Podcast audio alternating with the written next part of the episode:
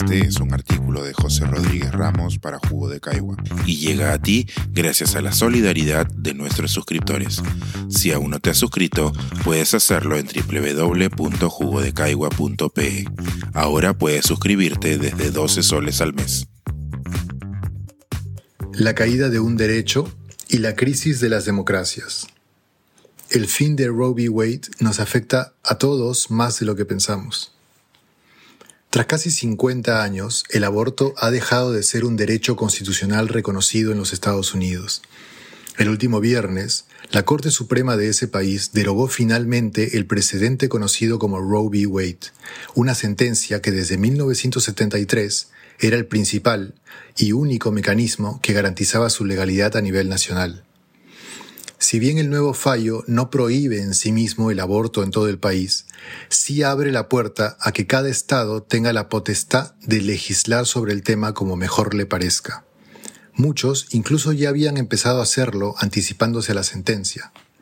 Según el Guttmacher Institute, 22 de los 50 estados ya tienen aprobadas leyes que restringen o prohíben el aborto no venían siendo aplicadas, pero están entrando en efecto casi inmediatamente tras la derogatoria de Roe v. Wade, lo cual pondrá en riesgo a millones de mujeres estadounidenses de la noche a la mañana. La evidencia también sugiere que, en consecuencia, aumentarán los niveles de pobreza infantil y de desigualdad económica en el país, entre otras cosas. Y sin embargo, todo esto podría ser solo la punta del iceberg, la decisión tomada por la Corte Suprema estadounidense no es un hecho aislado, sino más bien un síntoma de la crisis de la democracia liberal a nivel global, y podría ser además solo el inicio de otros retrocesos históricos. Lo primero que hay que resaltar es la magnitud de esta contramarcha. Visto desde un país como el nuestro, en el que el debate por el aborto es reciente, tal vez parezca que no cambia demasiado las cosas, sin embargo, la derogatoria de un reconocimiento constitucional de este tipo, borrando medio siglo de precedentes, es algo raramente visto en democracia. Un artículo publicado el año pasado en el New York Times mostró que mientras decenas de países han ampliado el acceso legal al aborto en este nuevo siglo, los únicos que lo han restringido son Estados Unidos, Nicaragua y Polonia estas dos últimas naciones que han dejado de ser democracias plenas en los últimos años. Y si ponemos el foco en Perú, la constante crisis política que degrada nuestro funcionamiento democrático día a día también ha venido acompañada por un avance importante de sectores ultraconservadores que protestan contra los pocos derechos existentes en salud reproductiva, como la educación sexual integral. Recordemos que este mes la Comisión de la Mujer del Congreso dio luz verde a un proyecto de ley que, según especialistas, puede atentar contra el derecho al aborto terapéutico, la única causal legal en nuestro país. En ese sentido, no sorprende que esta iniciativa haya sido presentada por una congresista del Fujimorismo, el sector político que precisamente reivindica a la última dictadura de nuestro país. Por supuesto, todo esto no significa que quienes se oponen al aborto sean necesariamente menos democráticos que quienes están a favor, pero sí muestra que en donde se logran avances importantes en estos temas, estos solo son desechos en un contexto de degradación de la democracia liberal. En el caso estadounidense, la forma en que se ha concretado el final de Roe v. Wade es también un reflejo de las grandes grietas que muestra ese sistema político. En primer lugar, el sistema electoral tiene falencias que, por ejemplo, permitieron que alguien como Donald Trump llegue al gobierno habiendo sacado menos votos que su contrincante. Y también permite que el Senado, el ente que, entre otras cosas, es el encargado de ratificar a los miembros de la Corte Suprema, mantenga una proporción que no representa el voto nacional. Cualquier pequeño estado rural tiene la misma cantidad de senadores que los estados más poblados del país, como California o Nueva York, lo cual facilita el bloqueo legislativo en muchos temas. A esto se ha sumado un grave nivel de radicalización política, que llegó a su punto más alto en enero del año pasado, cuando miles de simpatizantes de Trump asaltaron el edificio del Capitolio, intentando impedir que se confirme su derrota electoral. El entrampamiento político estadounidense ha hecho que la Corte Suprema se convierta en el verdadero espacio de decisión y en el mayor campo de batalla política. Y esta disputa se ha inclinado finalmente hacia el extremo conservador, gracias a que el corto gobierno de Trump pudo renovar a tres de los nueve jueces, algo logrado gracias a una mezcla de suerte y deshonor. Es que en 2016 tras la muerte del juez conservador Antonin Scalia, los senadores republicanos se negaron a considerar al candidato propuesto por el entonces presidente Barack Obama, alegando que no era correcto hacerlo en la víspera de una elección presidencial.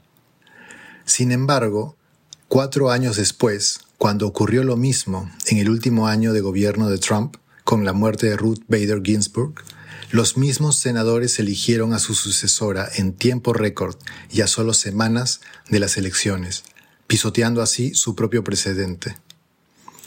Así se consolidó la actual mayoría conservadora de 6 a 3 en la Corte, que ha puesto fin al derecho al aborto, a pesar de que hoy tanto la presidencia como las dos cámaras del Congreso están en manos del Partido Demócrata. Y también a pesar de que, según Gallup, el 85% de estadounidenses están a favor del derecho al aborto, sumando a quienes apoyan su legalización en ciertas circunstancias y a quienes creen que no debería tener restricciones. Este deterioro político no hace otra cosa que profundizar la distancia entre la gente y las instituciones.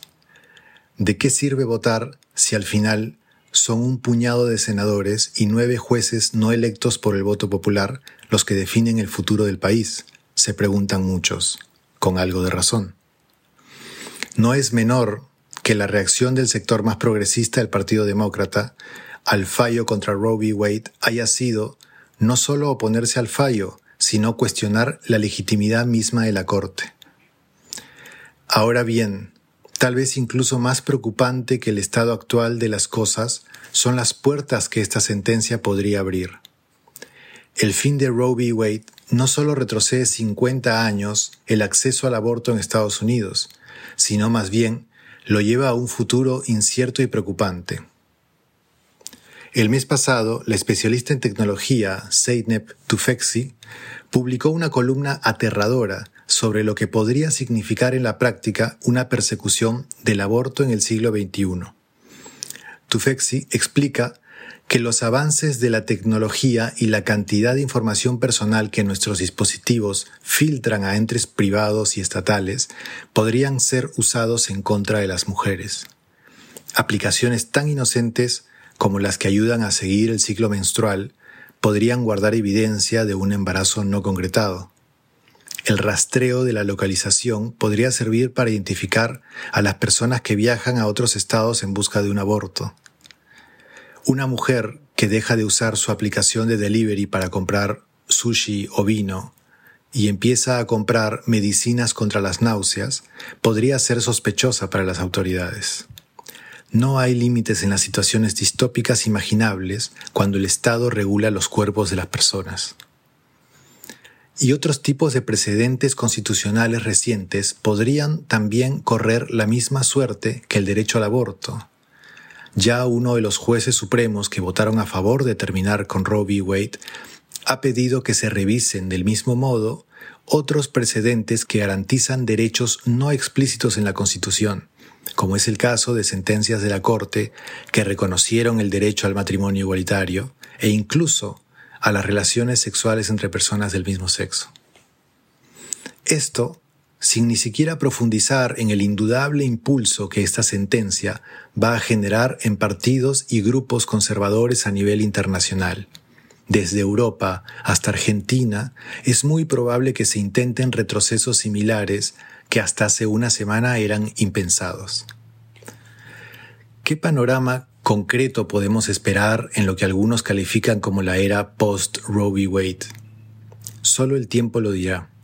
Lo que está claro es que la sentencia del viernes es un duro golpe para el avance en derechos individuales y para la democracia liberal a nivel global. Este es un artículo de José Rodríguez Ramos para Jugo de Caigua y llega a ti gracias a la solidaridad de nuestros suscriptores. Si aún no te has suscrito, puedes hacerlo en www.jugodecaigua.pe. Ahora puedes suscribirte desde 12 soles al mes.